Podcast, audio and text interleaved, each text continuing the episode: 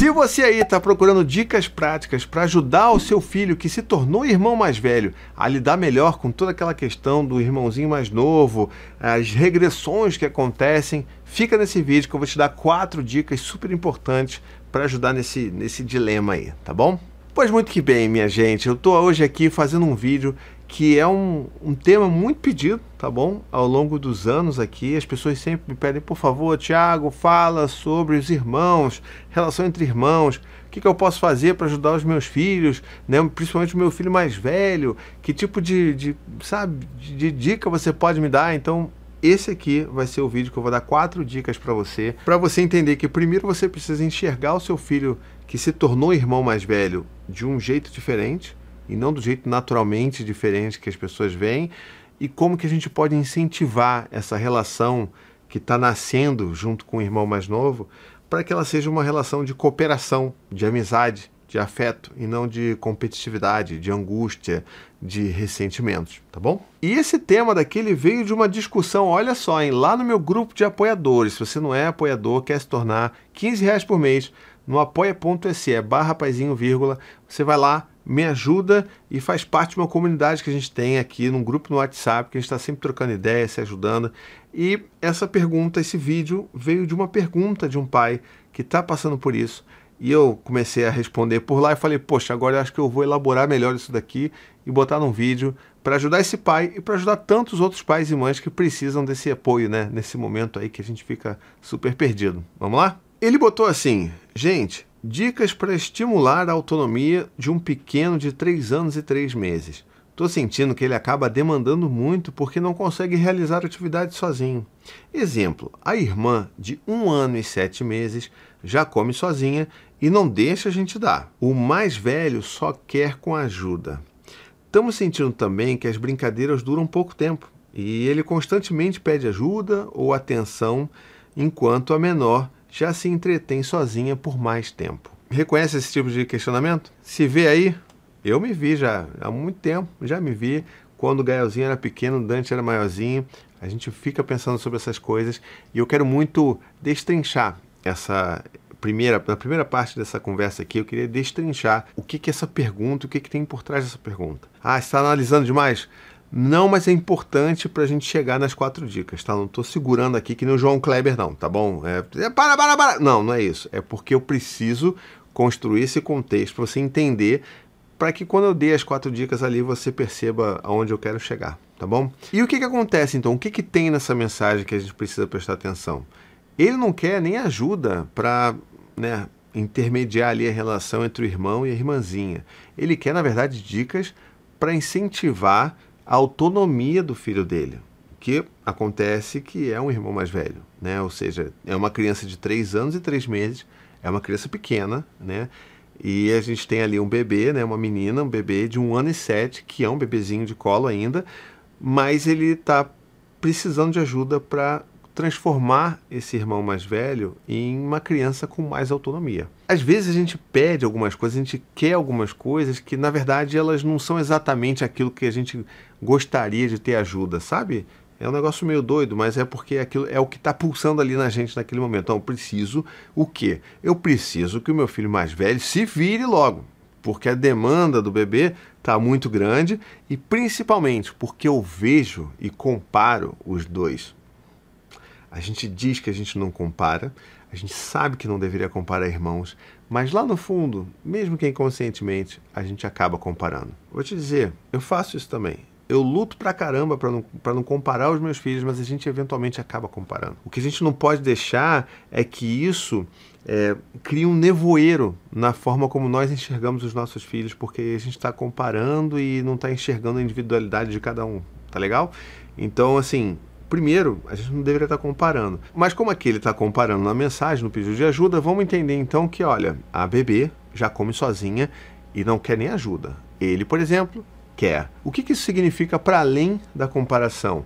Que são crianças diferentes, em fases diferentes, com necessidades diferentes. Então não dá para comparar porque são peras e bananas. A gente acontece que a gente está comparando a mesma ação, mas não dentro do mesmo contexto. Uma bebê que está começando, aprendendo a comer e tudo mais, ela gosta muito de fazer as coisas sozinha, porque é tudo experimentação, é tudo quer pegar na mão, quer pegar na colherzinha e quer brincar e quer se divertir. Então, para uma bebê pequena, de fato, é até esperado que ela queira, que ela negue. A, a Cora, por exemplo, aqui em casa, ela, né, às vezes ela pega nela do que ela quer comer sozinha e ela não vai deixar ninguém dar para ela. É isso mesmo. Mas a criança mais velha, ela já sabe fazer isso mas não é tudo isso. Né? O fato da criança saber, já ter desenvolvimento, já ter inclusive desenvolvimento motor para se alimentar sozinha, não significa que resolve todo o problema aí. Né? Por quê? Porque a gente está falando de necessidades, de sentimentos.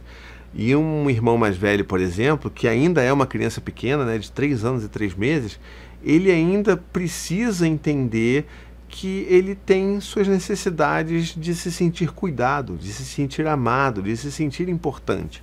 E como é que ele vai atender essas demandas? Se ele vê, por exemplo, que a irmãzinha recebe, na visão dele, 100% da atenção do amor dos pais. Tudo que ela pede, colo, é tudo na hora, sabe? Eu não estou falando do que esse pai, esses pais fazem ou do que você está fazendo com seu o filho mais novo, o filho mais velho. Mas a gente precisa entender que do ponto de vista da criança mais velha, não sobrou nada para ela. Que o irmãozinho chegou, a irmãzinha chegou e levou tudo para ela. Esse é um processo difícil da gente lidar porque a gente costuma levar tudo para o lado pessoal, né? Não deveríamos, mas a gente precisa desligar esses nossos alarmes né? De não, que isso, eu dou tudo igual para você, não, eu amo os dois igual. Calma, desliga esse alarme, tá bom? Esse alerta, desliga isso e vamos focar no que a criança está enxergando, está percebendo da, da, situação que está acontecendo.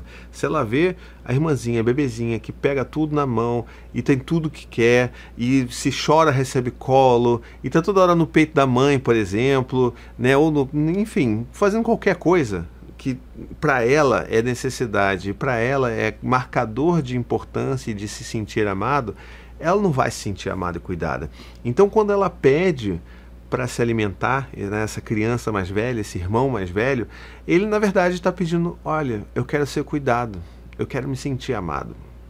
Percebe que é um lugar completamente diferente que a bebê tem de eu quero fazer isso porque eu quero experimentar o seu filho, o irmão mais velho, ele na verdade ele quer o contrário. Olha, eu quero me sentir amado, eu quero me sentir cuidado. Dá na minha boca, por favor. Eu sei que eu sei, mas ah, eu hoje não está muito bom para mim. E está tudo bem. Se você der eventualmente para o seu filho comida na boca, isso não está fazendo com que o seu filho, sabe, desande, regrida. Eu não gosto desses termos, porque não existe isso. Não é porque você vai dar comida na boca do seu filho de três anos para ele se sentir amado e cuidado, é, que ele nunca mais vai comer. Você vai dar para ele uma comida na boca dele a vida inteira. Sabe, não, não faz sentido isso. Então, esse é um ponto importante. A gente tem que lembrar que são contextos diferentes. A Maia, por exemplo, com 4 anos, às vezes ela pede ajuda. Ai, quero ajuda, papai. Eu, tá bom, filha, você quer um carinho, né? Você quer, você quer um cuidado, né, filho? Então, olha, hoje o papai vai ajudar, mas você consegue. Então, vamos fazer o seguinte: eu dou uma colher, você dá uma. Você come uma sozinha, eu, eu dou uma para você.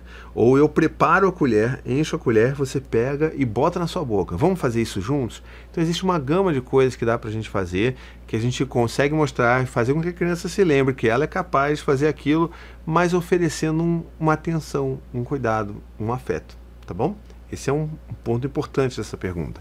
E o segundo ponto importante é que ele fala, né? Poxa, é, o meu filho de 3 anos e 3 meses não se importa muito em brincar, brinca muito pouco, já quer pedir atenção, já quer que brinque junto e tudo mais. E enquanto que a, né, a minha filha de um ano e sete meses, ela fica mais tempo brincando sozinha. Acontece da mesma forma. É, é o mesmo, sabe? É, é, é vamos pensar que o raciocínio ele é análogo à situação da alimentação também. Ou seja, a criança para criança, na verdade para todo mundo deveria ser assim. A gente deveria pensar a brincadeira como vínculo, como momento de fortalecer vínculos, de criar boas memórias. Então uma criança com três anos, primeiro lugar, ela não tem desenvolvimento cognitivo para conseguir ficar longas sessões brincando sozinha, tá? Então assim, isso daí é a dif grande diferença do que é a alimentação, né? Ou seja, assim, a, a criança de três anos vai conseguir se alimentar tranquilamente bem sozinha mas uma criança de 3 anos, ela não consegue ficar muito tempo brincando assim, não. Sessão ali sozinha, independente se tem irmão ou não. Você pode, inclusive, perguntar para outros pais e mães de crianças pequenas, de por volta dos três anos, você vai ver que a resposta é sempre a mesma. Ah, não, brinca um pouquinho, mas quer brincar junto. É normal dessa fase, porque elas não conseguem fazer isso. Então, a gente tem essa característica que é da idade, e aí a gente junta com outra característica parecida com aquela da alimentação, que é o quê? Eu quero estar perto. Eu quero brincar junto com meu pai. Eu quero que esse seja um momento de estar próximo ao meu pai ou à minha mãe. Eu quero atenção. Então, a gente junta essas duas coisas e percebe que, sim, uma criança de três anos, que é irmão mais velho, vai querer, sabe, brincar junto mais vezes do que uma bebê de um ano e sete meses que ainda não consegue entender muito bem, que brinca muito dentro do mundinho dela mesmo, sabe? Uma criança de três anos, ela começa a entender que ela pode brincar com outras crianças crianças menores que isso, tá todo mundo brincando no seu mundinho ali. Então é muito diferente a forma de brincar nessas duas idades e nesses dois contextos de irmão mais velho e irmã mais nova, sabe? Então assim, pensa dessa forma também, que vai te ajudar a enxergar essas demandas de uma forma diferente. Ah, não, ele quer isso porque ele quer estar tá perto de mim, ele quer a presença, ele quer brincar comigo, ele quer se sentir visto, sabe? Então aí a gente precisa mudar a forma como a gente enxerga isso tudo, para aí sim a gente chegar às nossas quatro dicas práticas que eu prometi lá no início do vídeo, não esqueci e agora eu vou entregar para vocês, tá bom? A primeira coisa que eu quero sugerir para vocês aqui é que vocês criem esses momentos de atenção exclusiva, tá bom? Esses momentos, e assim, eu não estou falando de duas horas direto de atenção, fazendo todas as brincadeiras possíveis e imagináveis com seu filho mais velho, não. Eu estou falando de papo de cinco minutos a 15 minutos por dia. Não estou falando para você ficar cronometrando, ai não, não, não, tem que fazer, acabou, tchau. Não, não é isso, né? Mas você ter uma noção que não precisa ser muita coisa. E isso daí vai ajudar a encher o reservatório de afeto do seu filho. Ou seja, esse momento em que você para o que você está fazendo e se dedica exclusivamente a fazer alguma coisa que seu filho gosta muito, seja uma brincadeira que ele gosta muito, um passeio rápido que ele gosta muito, isso vai ajudar muito seu filho a, poxa, olha, eu me sinto especial, eu me sinto amado, eu, poxa, eu me sinto importante nessa família, porque eu tenho esse momento que sou só eu e o papai. Lembre-se que não é um momento só do papai, também tem que ter um momento só da mamãe. E aí, se você é o papai, né, e tá junto com a mamãe, você precisa fazer a sua parte de cuidar do bebê para que essa mãe consiga efetivamente ter um tempo exclusivo sem ter um bebê pendurado, né? Ou seja, assim, vamos lembrar que um tempo exclusivo ele é exclusivo de verdade. Não pode ter telefone perto, não pode ter bebê do lado, não pode ter outra pessoa conversando com você. É você e o seu filho tá legal? Então garanta que você possa também fornecer uh, o contexto necessário para que a mãe, né, a sua companheira, também dedique esses 5 a 15 minutos de atenção exclusiva para o seu filho.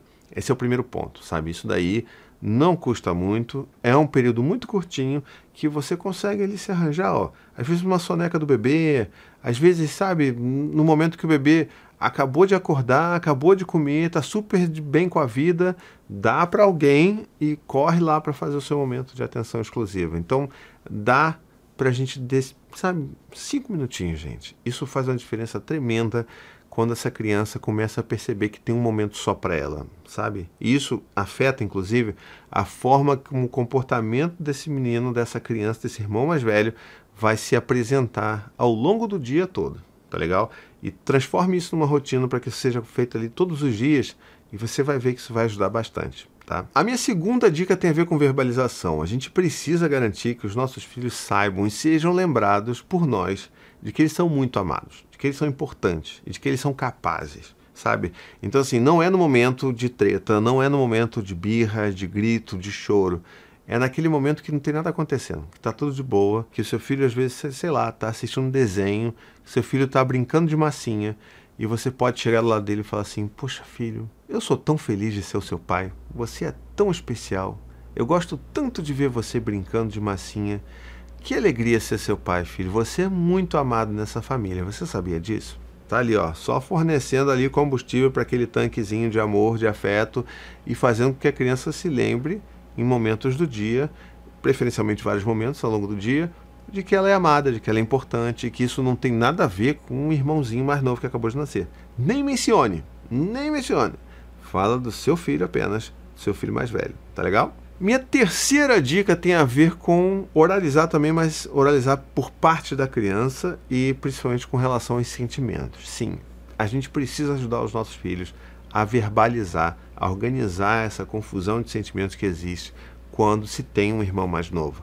Eu faço isso, inclusive, ainda hoje com um Dante que tem 10 anos, porque a gente precisa, independente da idade do momento, ajudar os nossos filhos a verbalizar aquilo que eles estão sentindo e para que eles entendam e saibam que aquilo que eles estão sentindo não é errado. O que, que eu quero dizer? Às vezes, o seu filho começa a sentir algumas coisas negativas com relação ao seu ao irmãozinho, sabe? Tem raiva, às vezes não gostaria que ele tivesse nascido, gostaria que ele voltasse para a barriga. E ele se sente culpado às vezes por se sentir dessa forma. Então é esse momento que a gente vai conversar com os nossos filhos mais velhos e falar: filho, às vezes eu sei que é difícil para você, sabia? É difícil, né? Ser irmão mais velho de um bebezinho, né? Da bebezinha pequena, né, filho? É difícil, né? Às vezes fica duro para você, né? E deixa a criança falar, deixa a criança elaborar, dá esse gatilho para a criança entender que é um território seguro, de que ela vai ser acolhida, para ela botar para fora. E às vezes vai botar coisas que você não gostaria de ouvir, mas que são importantes dela falar. Ou seja, eu já ouvi, né? A Anne já ouviu o Dante falando que gostaria que o Gael voltasse para a barriga. Né? E aí, assim, lembra, não podemos levar para o lado pessoal, vamos acolher a criança e falar: Poxa, você é difícil mesmo, né? Às vezes você quer fazer suas coisas e não consegue porque tem um bebê, você às vezes quer gritar e não pode porque tem um bebê chorando, e aí você fica irritado porque às vezes você queria o colo do papai e o papai está segurando um bebê no colo. E aí você pensa isso tudo porque você sente muita raiva, né, filho? E sente saudade de ter a gente o tempo todo, né, filho? Eu entendo como é duro. Entende? A gente não está necessariamente falando que é, eu vou resolver todos os problemas da, da sua vida, sabe? Porque não vai, porque a nova situação é essa. Tem uma outra criança, tem um outro irmão, e a atenção e os afetos precisam ser né, espalhados ali, divididos e tudo mais. Então, o que a gente pode fazer é esse acolhimento, que é importantíssimo. Porque aí a gente tira a carga de culpa, essa dúvida da criança de se sentir mal por estar pensando dessa forma, por estar sentindo dessa forma, e mais ainda ajuda ela a se organizar internamente, entender o que está acontecendo com ela, por que, que ela está se sentindo daquela forma sem necessariamente associar isso a um processo de culpa. E a minha quarta e última dica para crianças mais velhas, tá bom? Irmãos mais velhos que são crianças mais velhas é o fato de que a gente pode dar pequenas responsabilidades compatíveis com a idade das crianças, tá bom? Para que elas se sintam importantes, sabe? Se sintam guardiãs de pequenas tarefas dentro de casa. Ou seja, você pode falar assim: olha, você é o guardião dos talheres, então todo almoço é você que vai pegar os talheres e colocar na mesa. Você é o guardião dos copos, você vai pegar os copos e tudo mais. E a gente precisa dar, ah, sei lá, você é o guardião da comida do nosso cachorro, da ração, você sempre vai dar ração. E sempre que essa criança exerce essa função, a gente lembra ela disso, lembra da importância e fala assim: puxa, filho, caramba, que bom que você é o guardião dos copos. Senão eu esquecer de botar copo na mesa, todo mundo ia ficar com sede, ia ter que levantar da mesa. Poxa, tá tudo aqui arrumadinho. Caramba, que bom, filho. Que bom que você é o guardião. Muito obrigado, viu? Isso faz com que a criança sinta que ela tem valor, né? Ela percebe que ela tem valor, ela se sente útil, ela se sente participando daquela família e ela é lembrada, né, por nós mais uma vez, de que ela é capaz de fazer muitas coisas legais que não necessariamente são as mesmas coisas que o irmãozinho a irmãzinha que é bebê conseguem fazer. Então isso ajuda ela a reconhecer essa diferença entre ela e a irmã e entender que ela tem o seu valor por ser diferente, por ser mais velha, que não necessariamente todas as coisas que o bebê vai fazer são as coisas positivas, que ela pode fazer coisas de criança mais velha e que são extremamente positivas para aquela família. Percebe? Então, essas são as quatro dicas que eu queria dar. É uma reflexão geral. A gente está batendo nosso papo aqui. Eu espero que tenha ajudado você aí. É, se você está com uma, essa situação de irmão mais novo, irmão mais velho aí, bebezinho pequeno em casa, força, porque é difícil. Já passei por isso algumas vezes.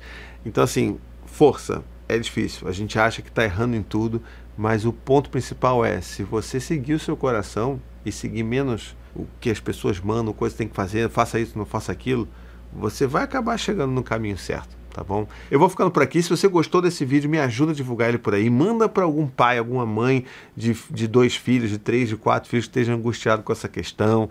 Manda, me ajuda a divulgar, me marca nos stories, eu vou adorar ver. Faz todo aquele rolê, porque você sabe que me ajuda demais a divulgar e fazer com que esse conteúdo chegue em mais pessoas, tá bom?